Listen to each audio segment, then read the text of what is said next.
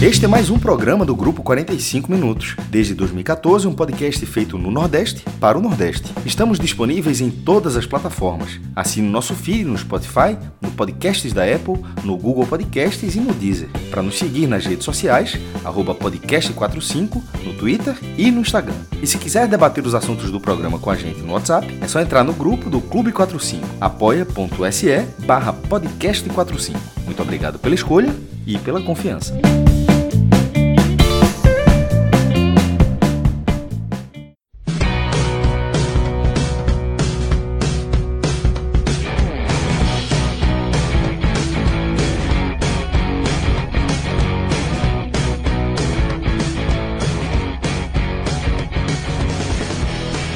Galera, começando mais um Telecast, eu sou Celso Shigami e estou aqui com uma equipe de peso para a gente analisar essas partidas importantes que estão na pauta aqui do nosso programa.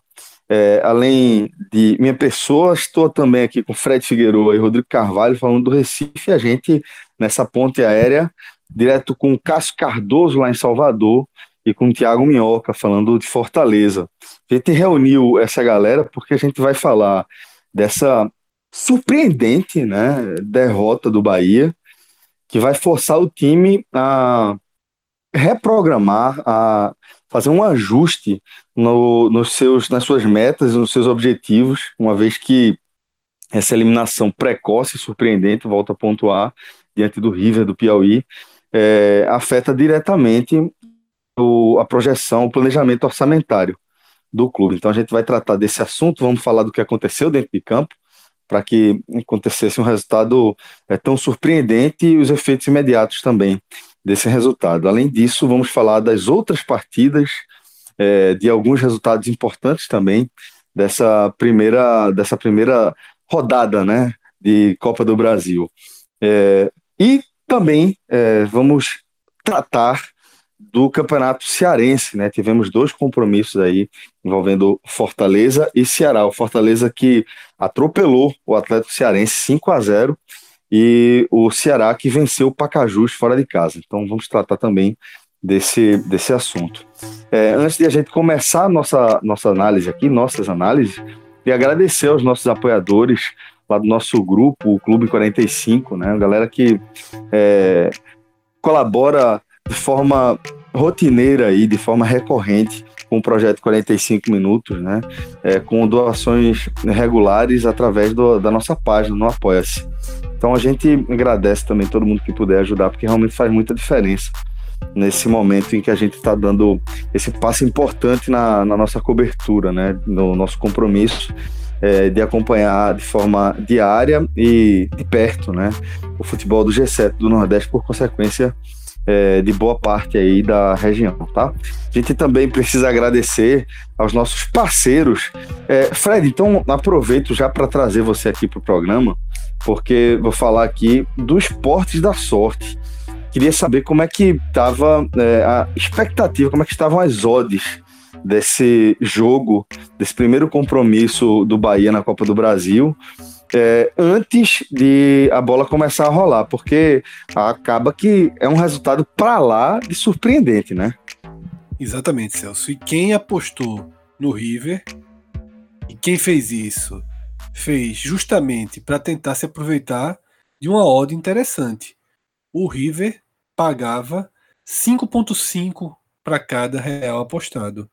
Então, quem antes da partida acreditava que seria possível o time lá do Piauí se classificar dentro de casa, né? Jogou em casa contra o Bahia.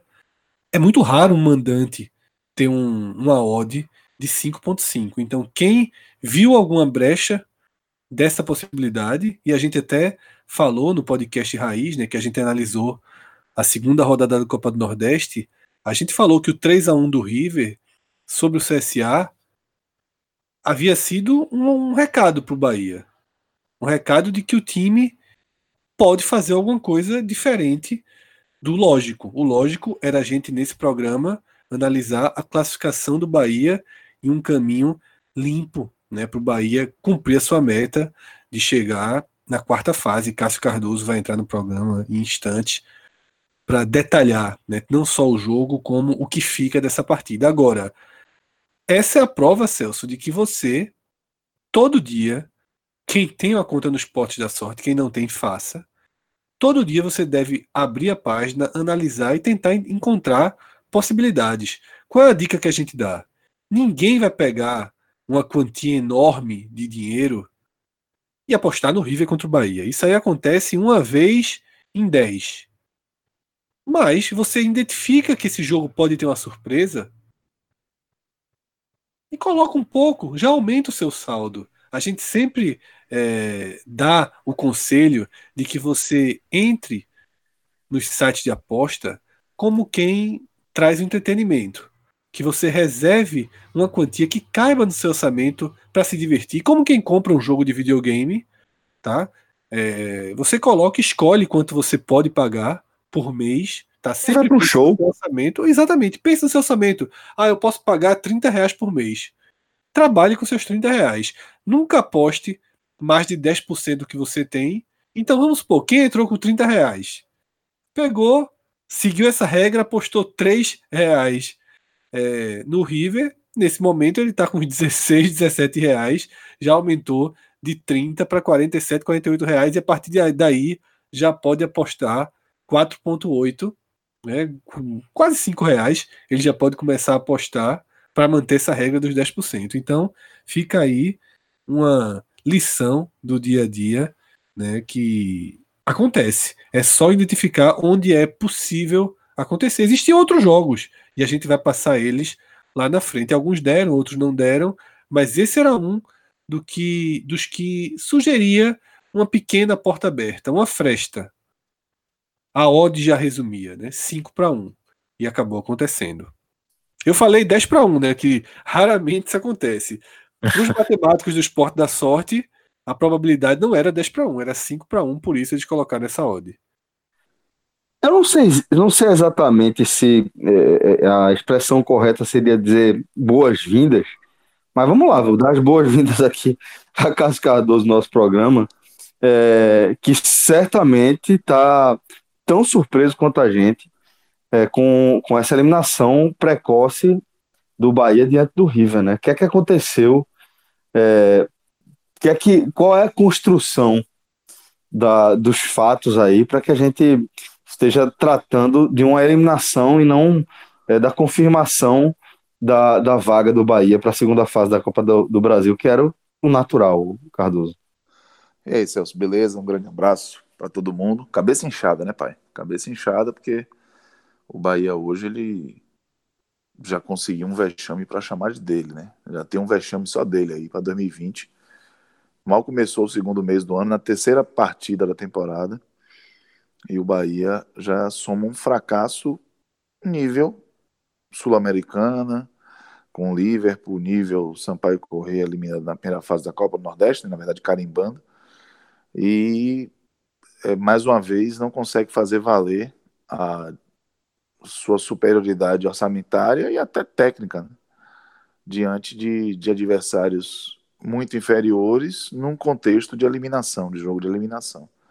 O Bahia tem tido dificuldade de, de confirmar isso e hoje, mais uma vez, a história se repetiu.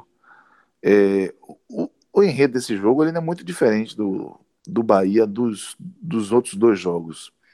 É, foi um Bahia que começou o jogo melhor, começou o jogo com linhas altas, tendo a posse, tentando propor, perdendo a oportunidade.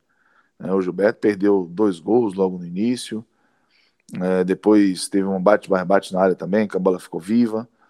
É, o Bahia não conseguiu aproveitar. Depois o Cleison perdeu gol, o Elber perdeu também, finalizou mal. O Bahia foi acumulando oportunidades, mesmo sem jogar bem, é, diga-se de passagem. É, não dava pra dizer que o Bahia jogou bem, mas o Bahia foi superior ao River, bem superior. Mas não matou, né? Não fez o gol. E isso foi deixando o River vivo, né? Segundo tempo, o Bahia repetiu também, né? A lógica do, dos outros dois jogos foi perdendo na sua tenacidade ofensiva, o seu domínio, a sua imposição e começou a dar espaços ao adversário. E nas outras duas vezes, o Bahia não, não teve uma consequência grave, né? No jogo contra o Santa Cruz, o Bahia conseguiu segurar o 0 a 0 quando foi perdendo um fôlego ali na estreia. Contra o Imperatriz estava 2 a 0 um jogo muito tranquilo. Mas hoje, o pior de todos esses jogos, para o Bahia, vamos dizer assim, ser punido por essa queda brusca de rendimento, acabou sendo punido. Né? E aí tomou um gol lá do, do Natal, já no finalzinho do jogo, né? Natal, finalzinho do ano, morte, enfim. Quem quiser que faça suas associações, o fato é que o, o Natal fez o gol, o Douglas tomou um peru, ó, tá vendo? Tem trocadilho aí também. E o Bahia acabou eliminado é, da Copa do Brasil de maneira vexatória, né? Assim, não tem desculpa, não tem a menor, não, não foi um erro de arbitragem, não foi nada excepcional. Foi simplesmente uma evidente incompetência do Bahia, com todo respeito ao esforço que o River fez para lutar pela vaga e a sua estratégia que acabou dando certo, mas foi a incompetência absoluta do Bahia que promoveu esse fracasso. A, relação a, aos outros jogos, especialmente ao outro jogo que o Bahia não ganhou, sob o comando do, do Roger nessa temporada 2020, teve um ponto que foi, na minha opinião, crucial. E eu digo a vocês, assim, né? Já, isso acontece muito. É, eu senti um frio na espinha quando, em vez do Jadson, o Roger chamou o Regis para entrar no jogo no lugar do Daniel. Contra o Santa Cruz, Roger fez escolha pelo Jadson, foi criticado por isso, mas não por todos, porque eu defendi. Eu percebi um Bahia que estava cedendo, do ponto de vista físico, que já estava dando espaço para o Santa Cruz, e compreendi que um 0 a 0 era insatisfatório, mas era muito melhor do que um 1 a 0 contra, do que perder o jogo. E Roger, eu imagino que fez a mesma leitura. Não era necessariamente abrir mão de atacar, mas era abrir mão de um jogador mais técnico, mais vertical, mais agressivo para ter uma recomposição de força defensiva, de marcação no meio-campo, de controle do jogo no meio-campo, nem que seja ocupando espaço. E o que é que aconteceu contra o Imperatriz? Apesar do cenário todo favorável, a pressão para a utilização do Regis foi imensa por parte da torcida. Regis estava no banco, não entrou, e imagine, até vaias é, saíram lá das arquibancadas de Pituaçu, porque o jogo acabou apenas em 2 a 0 e Regis não foi para o jogo. Então, eu não sei até que ponto isso foi, é, vamos dizer assim, relevante ou teve algum peso para que Roger decidisse hoje, num gramado que não estava bom para jogar com a bola no chão, num jogo que o dano entre o risco era muito maior de você se abrir e tomar um gol, a consequência era mais grave. E Roger, em vez de repetir, e não acho que foi por isso só que ele foi eliminado, tá? Mas é um ponto que me chama a atenção e que eu consigo classificar como um erro de Roger. O Roger preferiu colocar o Regis num contexto absolutamente desfavorável para o desempenho do tipo de jogo de Regis num contexto desfavorável para se arriscar tanto, já que ele tinha, com o 0 a 0 a vaga na mão. É bom lembrar que contra o Rio Branco, na estreia da Copa do Brasil do ano passado, o Betão empatou e conseguiu essa vaga com um empate em 2 a 2 lá no Acre. Então, é, podia ser objeto de crítica empatar em 0 a 0 com certeza, seria criticado. Mas seria criticado com a classificação, com a vaga na mão. Aí é outra conversa. Não teria um aspecto de desastre, de terra arrasada, como já já se, se, se plantou, né? já se percebe, porque é um somatório de, de, de eliminações e de fracassos é, diante de equipes evidentemente inferiores. Então, é, tomar o gol aos 42 do segundo tempo foi uma consequência de um Bahia que já não estava mais conseguindo criar, aparentemente se incomodou, se acomodou, desculpe, com esse controle que exercia e a inofensividade do, do River e, e aos poucos foi dando a sensação de que estava empurrando com a barriga ali para o jogo acabar ou no 0 a 0 ou se alguma coisa acontecesse na frente ganhar o jogo. Mas não se trata assim uma eliminatória de Copa do Brasil, não se trata assim um jogo que vale tanto do ponto de vista esportivo e financeiro. Né, o Bahia que orçou 5,9 milhões de reais em Copa do Brasil esse ano, já que ano passado tinha performado 11 milhões, vai sair com 1 milhão e 100 mil. O fumo de partida é 4 milhões. É um fumo que a Copa do Nordeste, se ganhar, não cobre. Então, é, o Bahia hoje se complicou no conceito de uma temporada de sucesso, já. Tem que fazer algo absolutamente extraordinário para que essa eliminação não tenha um peso muito grande no balanço final da temporada, porque ela vai ser, já é uma mácula na temporada 2020. E aí, agora tem que abanar um carvão molhado, porque está às vésperas de um Bavi e tem a Sul-Americana na próxima semana em casa, onde precisa fazer um resultado e recuperar, tentar pelo menos recuperar algum terreno no conceito do torcedor. A eliminação, hoje, ela foi justa, porque o Bahia criou as chances e não fez as chances. O Mondragon, goleiro do River, não trabalhou muito.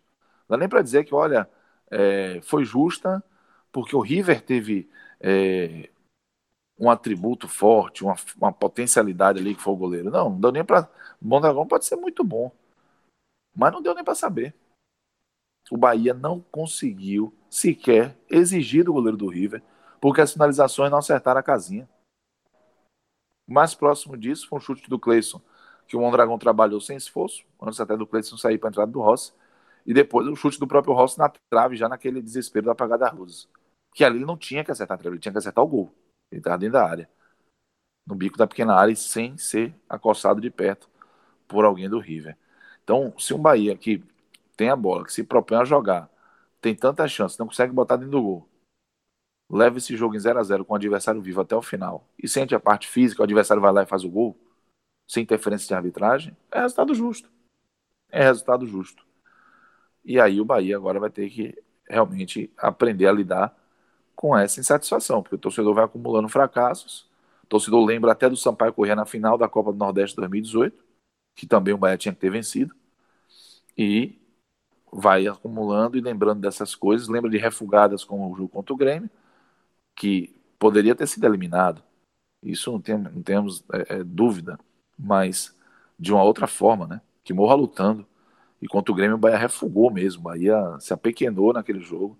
E a eliminação foi um tanto quanto frustrante por conta muito mais pelo comportamento do Bahia do que pelo resultado em si, até que todo mundo sabia, afinal de contas, que o Grêmio era muito forte. Então, é, essa sequência está muito viva na cabeça do torcedor e o Bahia vai ter que lidar com isso.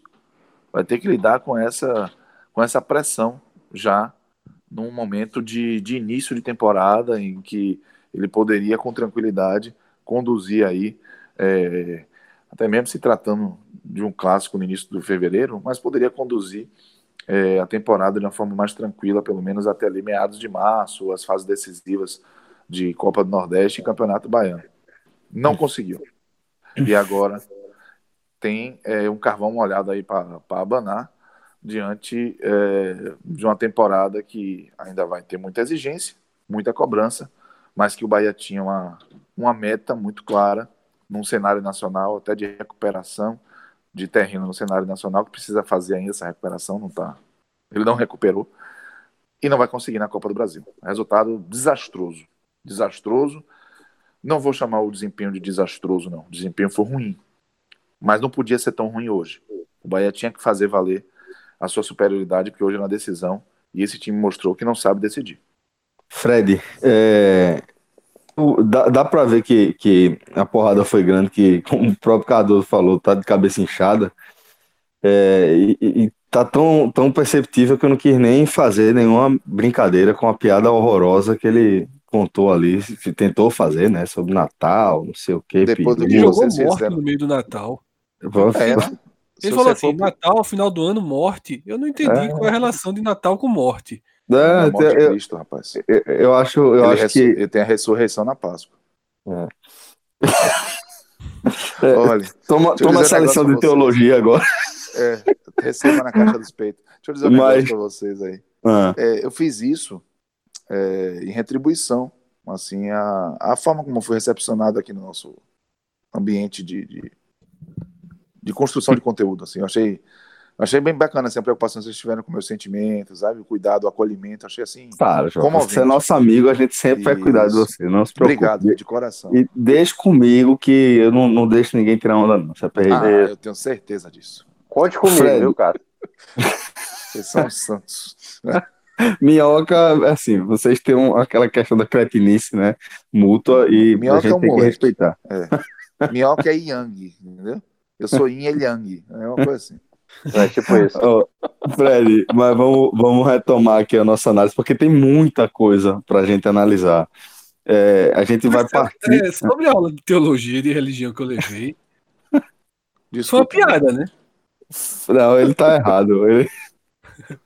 ele tá errado, ele trocou os papéis ali. É o, Ah, é o tá. contrário, na verdade. Exatamente, né? Eu Celso, eu fui pro Google, tu acredita? Duvidou da tua aula de catecismo. Eu fui no Google, meu amigo. Tá aqui, no Google, Morte de Cristo. É, as- é na Semana Santa, né? É a Paixão de. Cristo, sexta-feira da não Paixão. Tá. quatro meses e meio depois. Não. Ele... É o terceiro dia, né? Eu tentei salvar, né, bicho? Mas vamos nessa.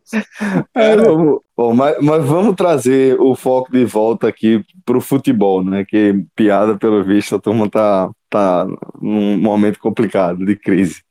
É, Fred, e para a gente voltar a falar de futebol, vamos, vamos tentar é, entender o tamanho, certo, do impacto que essa eliminação tem na- nas pretensões do Bahia para a temporada. Lembrando que é, a gente não pode, não pode começar a, analisar o Bahia só pelo que a gente viu nessas três partidas de 2020, né? É, se a gente fa- faria talvez menos sentido do que se a gente começasse a análise lembrando que o Bahia vem de desempenhos ruins há um bom tempo, né? Tomou aquele X do Fortaleza no fim da, da- na segunda metade ali da, da Série A e desde então tem enfrentado muita dificuldade para apresentar um futebol mais consistente, né? Celso, é, inclusive com erros repetidos, com problemas repetidos. Esse é o X da questão que precisa ir para a mesa, tá? Tem uma frase que eu repito muito nos programas, que é a seguinte: o futebol ele não é cíclico. Ele não é cíclico. Parece que é, mas não é. Quando o ano termina, não zera tudo. Você tem mudança de divisão, mudança de orçamento, jogadores que vão permanecer, que vão renovar seu contrato, que vão valorizar ou desvalorizar de acordo com a última temporada. O futebol é uma linha reta, uma enorme linha reta. E a gente não pode considerar que o trabalho de Roger no Bahia tem três jogos com o time principal. A gente precisa considerar que Roger vem numa sequência muito ruim. Mas é muito ruim mesmo. Tá? E com o time quase sempre jogando futebol parecido com o que jogou em Teresina. Eu não vi o primeiro tempo do jogo, então eu não assisti, de acordo com os relatos de Cássio, o melhor recorte do Bahia na partida. Mas ouvindo o, a análise de Cássio, me remetia àquela de Santa Cruz e Bahia, em que o Bahia teve um recorte de superioridade absoluta sobre o Santa Cruz, mas não extraiu a vantagem daquele recorte. Foi para o segundo tempo, não conseguiu a mesma imposição do primeiro, eu estou falando do jogo do Arruda, e na reta final, por uma expulsão de Douglas, acabou correndo até o risco de perder o jogo. Não vi o primeiro tempo, fico com a análise de Cássio, mas o segundo lembrou um pouco do que se viu na Arruda. Lembrou na completa falta de poder de criação de jogadas coordenadas ofensivamente do Bahia. Isso não existe no Bahia. Não existia no Bahia do segundo turno do ano passado. Não existe no Bahia desse ano. O problema no meio é crônico. Utilizar Regis simboliza o tamanho do problema. Tá? Um jogador que todos nós conhecemos bem, e quando eu estou falando todos nós, eu estou incluindo quem está nos ouvindo, porque Regis joga no futebol no nosso radar há algum tempo. Ninguém, ninguém tem qualquer dúvida sobre o máximo e o mínimo que Regis tem a oferecer. E o que a gente vê é um Bahia travado, burocrático e se apoiando basicamente numa forma de jogo que tem sido pouco ou nada eficiente. Se você fizer um recorte dos últimos 15 jogos do Bahia, tá? Os três desse ano e os 12 últimos da Série A, o Bahia tem duas vitórias. Aquele jogo contra o CSA, na antepenúltima rodada, o CSA desesperado pela vitória, sufocando o Bahia.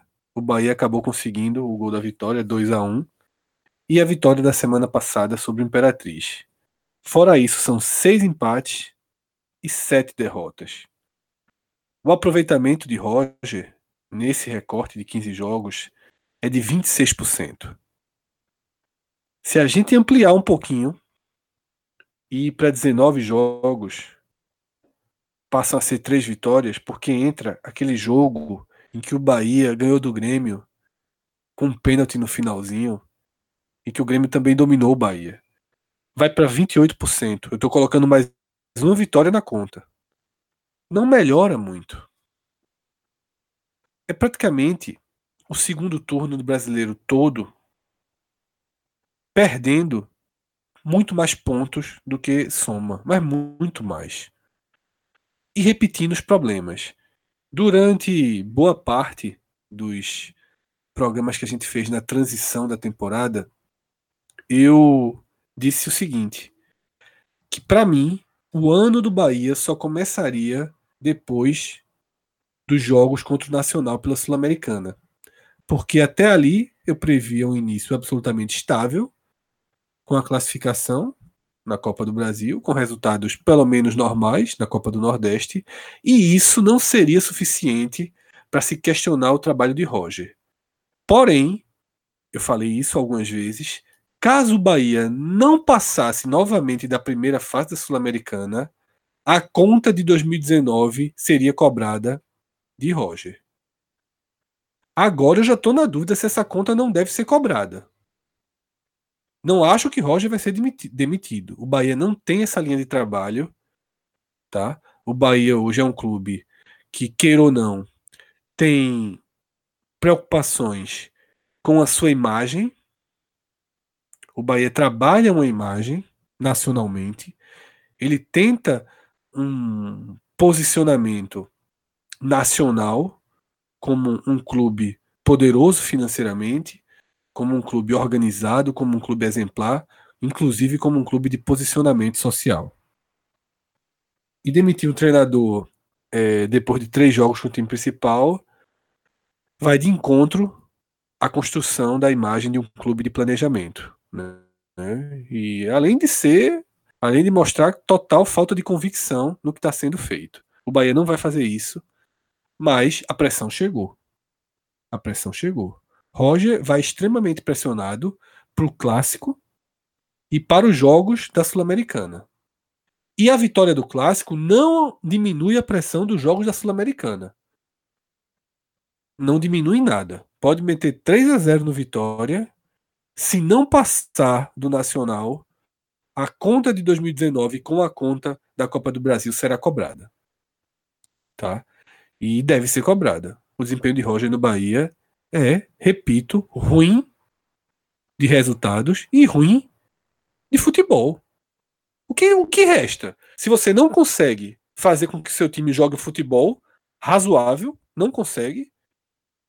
E se você não consegue fazer com que seu time com futebol razoável some os pontos, que às vezes o futebol razoável, seguro, burocrático, ele é compensado pela pontuação, pelos objetivos alcançados. Quando não, fica mais fácil cobrar. Né? Fica mais. Fica menos. Você tem menos escudos de defesa e o Roger caminha para chegar nesse cenário. Então, Celso, fica para mim muito claro que essa eliminação do Bahia, ao contrário do que a gente falaria para 90% dos times do Nordeste, 99,9%, essa, essa eliminação do Bahia, ela é essencialmente moral e esportiva numa Copa do, do, Brasil que agora ela não é uma competição de objetivo esportivo para praticamente nenhum clube. São poucos os clubes que entram na Copa do Brasil com objetivo esportivo. O Bahia é um deles. O Bahia é um deles. Porque o Bahia, inclusive, tem um bloqueio histórico com a Copa do Brasil. Ele nunca passou das quartas de final e era um dos objetivos da temporada. Tem uma entrevista de Gregory nessa semana dizendo justamente isso. Né? O quanto o clube iniciava o ano tendo como um, uma das missões ir além. Romper essa barreira histórica e acaba caindo na primeira rodada, sufocado em problemas. Perder 4 milhões e 800 mil, que foi o que o Bahia perdeu, considerando o que Belintani colocou no orçamento, tá? Ano passado, como já foi falado aqui, o Bahia terminou a Copa do Brasil com 11 milhões. Mas, numa projeção é, segura do presidente, e não é a mais segura, que é mais segura é fazer o que o próprio Bahia já fez em outras temporadas, que é colocar zero, colocar só a cota da primeira fase. Mas, pela tabela, pelo que o Bahia vem fazendo, não acho que Belintani errou ao projetar a quarta rodada. Perder 4 milhões e 800 mil de um orçamento de 179 não vai nem vem. Para o Bahia não vai nem vem. Até porque ele colocou segunda fase na Sul-Americana. Se ele conseguir avançar além da segunda fase, já vai compensando isso. Ele pode é, ter essa compensação. Então, isso aí, se vai ser 170, 180, 175, 172, isso aí não vai mudar o eixo do Bahia. Mas tecnicamente, esportivamente, moralmente, o Bahia sai bem ferido. Tá? Bem ferido e bem pressionado não é confortável jogar pressionado. O futebol, ele é tão ele tem curvas tão inusitadas e tão inimagináveis que sábado o time mais confortável emocionalmente, o time com moral mais estabilizado é o Vitória. Veja que coisa surreal. O Vitória quebrado jogando futebol pobre, sem, sem teto para evoluir tecnicamente. O Bahia tem um teto considerável para evoluir. Mas a verdade é que quando o árbitro apitar a partida, o 0 a 0 já seria mais confortável para o Vitória. Mas o Vitória ele vai vivendo uma um clima de reconstrução, um clima de que talvez 2020 seja bem melhor do que 2019. O Bahia vai nervoso o Bahia vai com vários questionamentos explodindo na cabeça dos torcedores e, naturalmente, sendo sentido, sobretudo pelo treinador. Porque não vai ser com três, quatro, cinco jogos que vai se convencionar que o elenco do Bahia é um elenco com problemas técnicos. É muito mais fácil, nesse momento, jogar a culpa no treinador. Nesse momento, é mais fácil dizer que Roger não está conseguindo extrair o máximo desse elenco. A conta ela é fundamentalmente de Roger. Pode ser até uma discussão superficial. A gente pode depois, depois mergulhar para saber se Flávio é realmente o volante que o Bahia precisa para esse ano, se esses pontas que nunca finalizam, que não fazem gol, são jogadores ideais para você ter na ponta. Mas aí é um outro debate. Nesse momento, todos ou 90% de quem torce para o Bahia, de quem acompanha o Bahia, acredita que com esse elenco dá para jogar futebol melhor. E acho que isso é, é quase que uma certeza que todo mundo tem. Minhoca, e é importante a gente pontuar também é, sobre o que, o que essa, essa eliminação do Bahia diz sobre a classificação do River, né?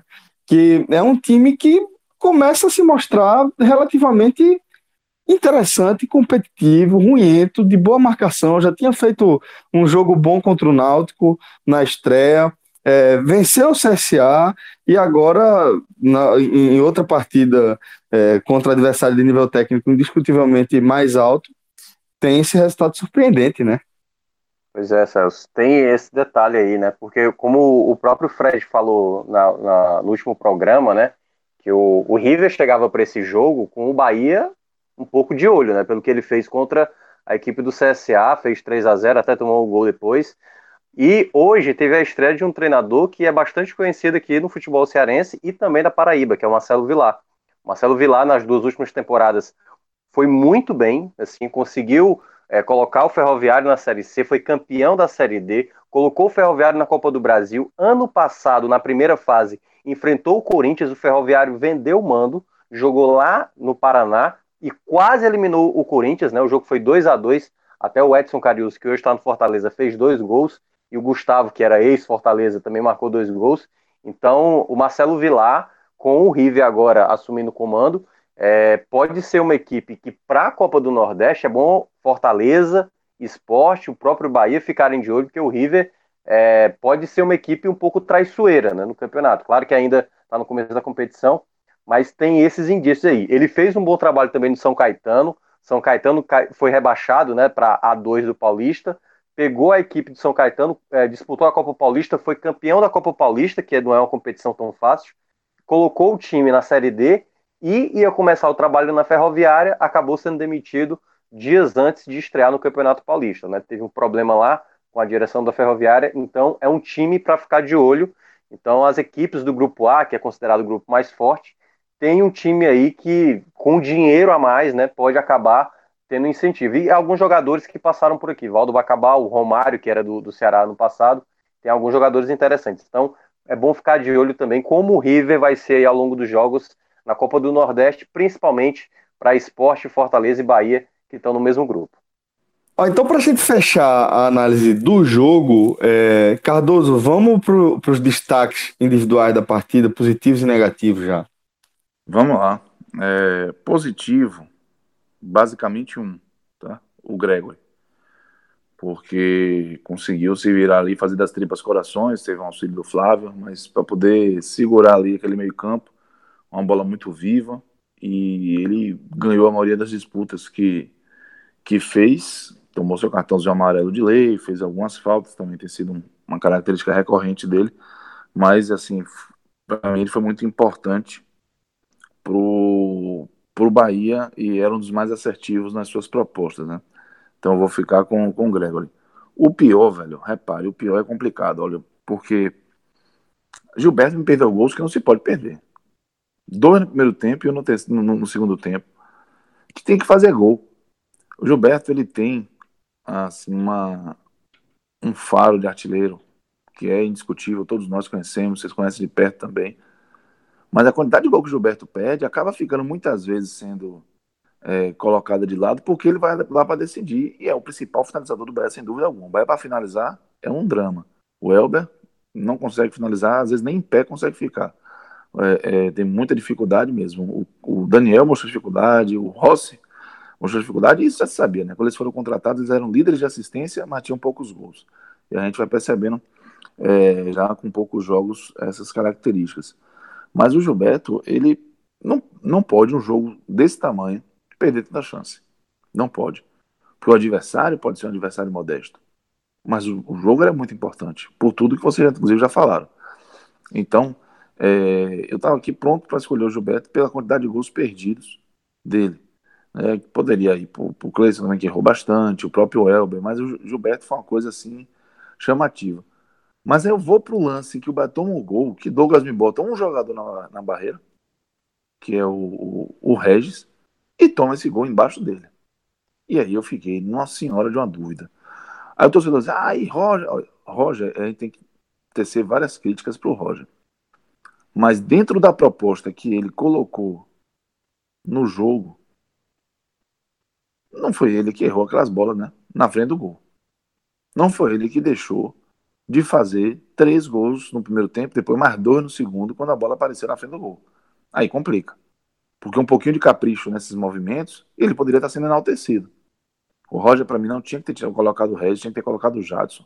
Era um jogo de conter aquele 0 a 0 um jogo de segurar placar, não era jogo de, de afirmação, de proposta de jogo, nada disso. Eu acho que falta, é um pouco soberbo isso no Bahia, sabe? É, ah, não, o nosso modelo de jogo. Abre mão, irmão, do modelo de jogo e segura o placar. Então o Roger merece essa crítica, mas para mim não tá longe de ser o pior, tá? Longe, longe mesmo. Apesar de merecer ser muito cobrado. Eu tô na dúvida entre o Gilberto e o Douglas, mas para mim, a vai aí entrar o peso de ser goleiro. O goleiro é isso. O goleiro, ele não pode falhar. O goleiro, quando for acionado, se for uma vez, ele tem que ir bem nessa uma vez. E por mais que Gilberto tome aí as cornetadas, eu vou ficar com Douglas. Porque o gol que ele tomou acabou sendo é, tendo a consequência na eliminação do Bahia. Mas, de forma geral, tem, tem outros jogadores que não foram bem também, mas assim, Gilberto bem próximo e Douglas o pior. Gregory, para mim, foi o melhor. Valeu, valeu, valeu, Cardoso. Um cheiro, meu irmão. Valeu. Valeu, velho. Gelo nessa cabeça, Neusaldina, de pirona de um grama, ajuda. E que bom que Natal é só daqui a 10 meses. E que é o nascimento, viu? Que é o nascimento. um beijo, tchau. Um beijo, tchau. Ó, oh, e vai também aqui um convite, tá? Para quem ainda não conhece a estrutura e a experiência que é o Vilagem Porto de Galinhas. É, para mim, a, tá muito claro que é o melhor custo-benefício aqui do litoral sul do Pernambuco.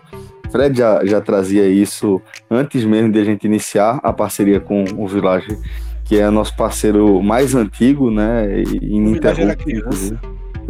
Acho era menino ainda, né? Era menino o quê?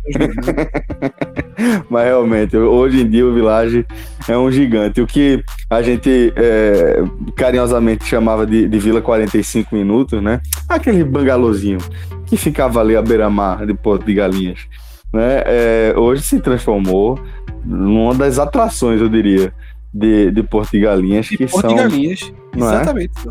As pessoas Galera passam passa foto e isso, a galera passa ali de bug, né? Para na frente e, e tira foto, porque os realmente. Motoristas de, os motoristas de bug param e mostram os bangalôs com piscina de frente pro mar, virou atração. Você foi perfeito na, na observação. Pois é, e aí é, a nossa, nossa contribuição aí para o nosso ouvinte, além da indicação desse que a gente considera o melhor custo-benefício antes mesmo de a gente iniciar a parceria, a gente lembra que a gente garante a você no mínimo 20% de desconto na sua diária e não tem esse negócio de, de alta estação, baixa estação, férias, velho, é válido para todos os dias do ano, tá?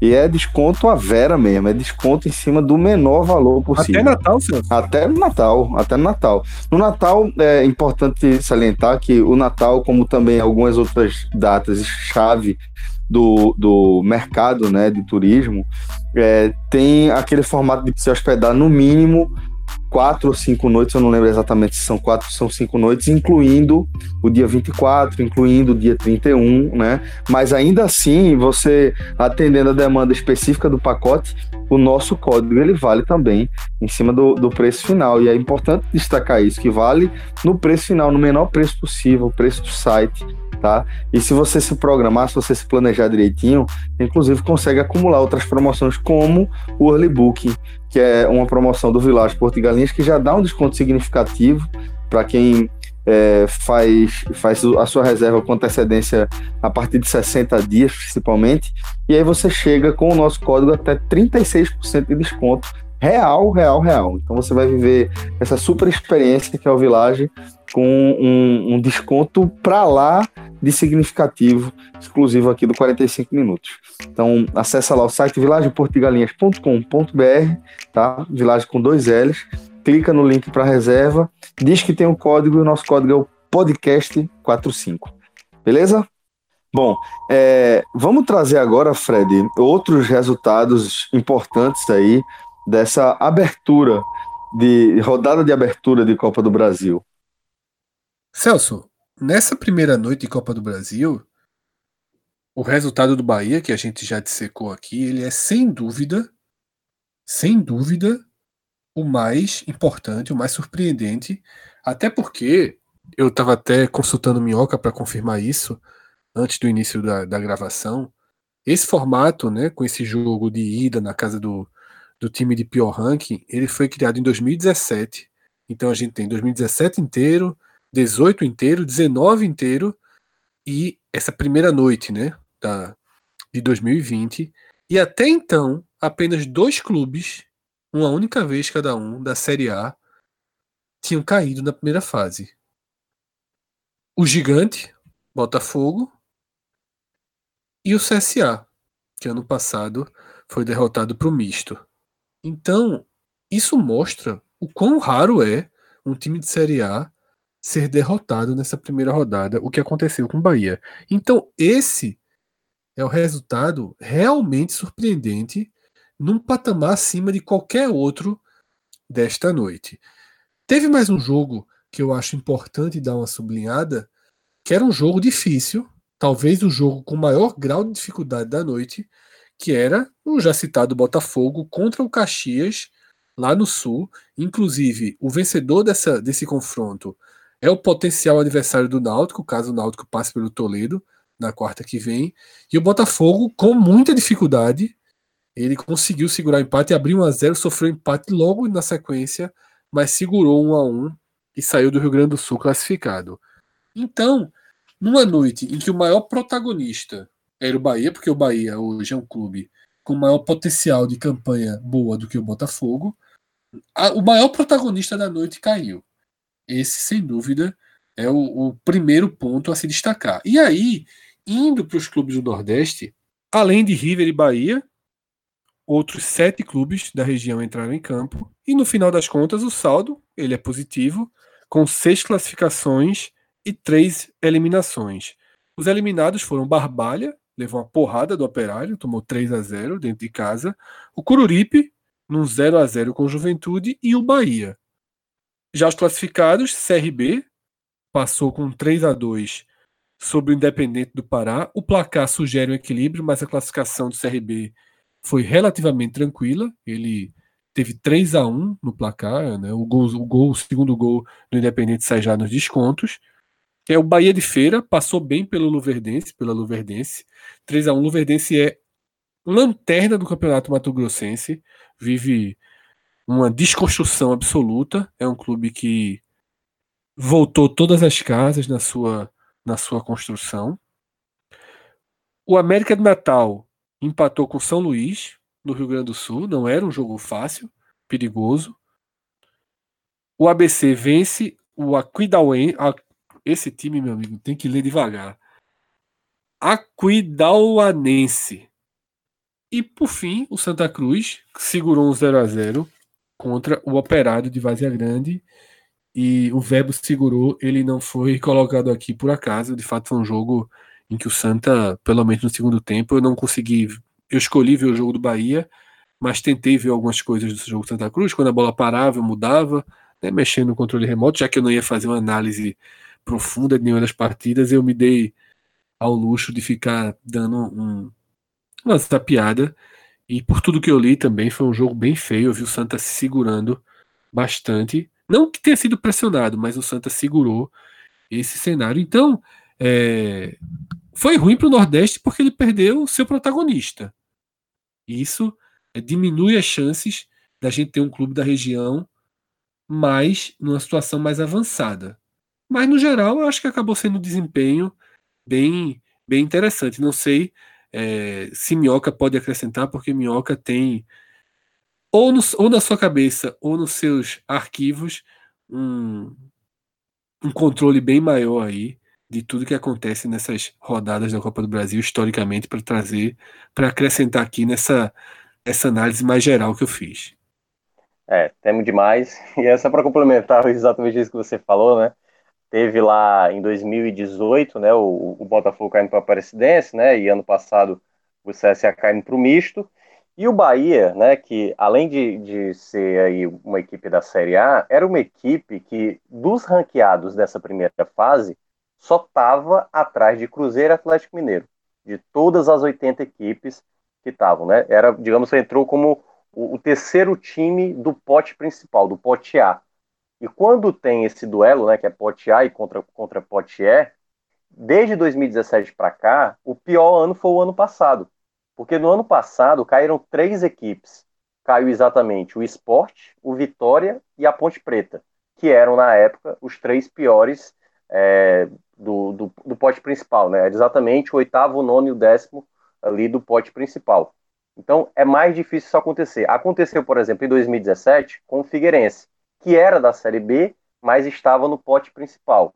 Então, é, tem um pouco também até desse duelo aí dos potes, porque geralmente o pote A ele tem uma prevalência. E aí isso acontece. E um outro detalhe que também que eu quero trazer é da onde cada clube é, de qual divisão é. Por exemplo, dos classificados, dois foram da Série A, Botafogo e Goiás, cinco da Série B, todos da Série B que jogaram hoje passaram, Juventude, Paraná, CRB, América Mineiro e Operário, e isso vale exatamente uma informação para a torcida do Náutico. Da Série C, Boa Esporte e Santa Cruz. E da Série D, River do Piauí, América de Natal, Bahia de Feira e ABC. 15 de Piracicaba e Santo André, eles não têm divisão. E dos eliminados, um da Série A, que no caso foi Bahia, dois da, da Série C, Londrina e Criciúma. Aí temos é, mais quantas aqui? Deixa eu ver. Foram no total de 11 equipes da Série D. São Luís do Rio Grande do Sul, Cururipe, Palmas, Luverdense, Caxias, Vilenense, Independente Operário, Aquidauanense, Fast Clube, Santos e o Barbalha, que era o sem divisão. Então a gente vê aí também, até nas, nessas classificações e eliminações, também o quanto as equipes do Nordeste têm que começar a olhar, né? Equipes, principalmente como Santa Cruz, que avançou de fase. É bom cada vez mais as equipes da Série C não avançarem, que favorece ele, principalmente na questão financeira. E para o Náutico, que está na Série B, né, para o Vitória também, né, essas equipes que passaram de fase passam a ganhar mais um dinheiro e ter mais uma condição de dinheiro mais à frente para poder investir no clube e tudo mais. Então, esses são os outros detalhes também dessa, dessa primeira noite de Copa do Brasil.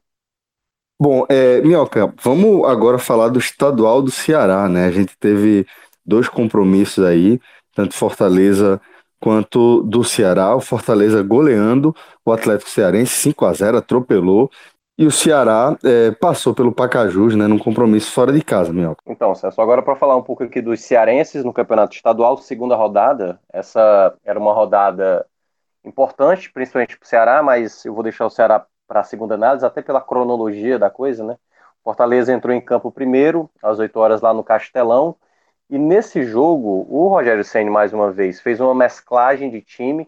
É, por exemplo, o Quinteiro acabou, é um dos titulares, acabou jogando esse jogo porque, como foi expulso no Clássico Rei, não poderá jogar pela Copa do Nordeste no final de semana diante do Santa Cruz. Então, o Quinteiro acabou sendo titular. O Paulão voltou também é, para o time principal ali. Ele deu chance para o Max Oliveira, que é o terceiro, o terceiro goleiro da equipe.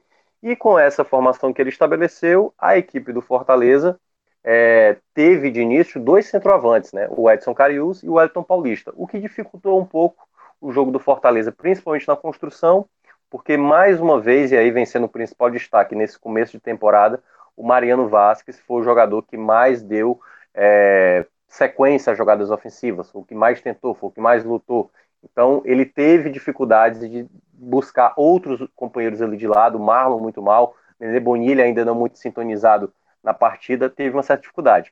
As melhores jogadas do Fortaleza foi pelos lados, exatamente com o apoio do Bruno Melo e do Tinga, que quando o Fortaleza, e nesse caso, no, no esquema que o Fortaleza colocou hoje, ele não atua com os pontas, ele precisa dos laterais para jogar com os pontas.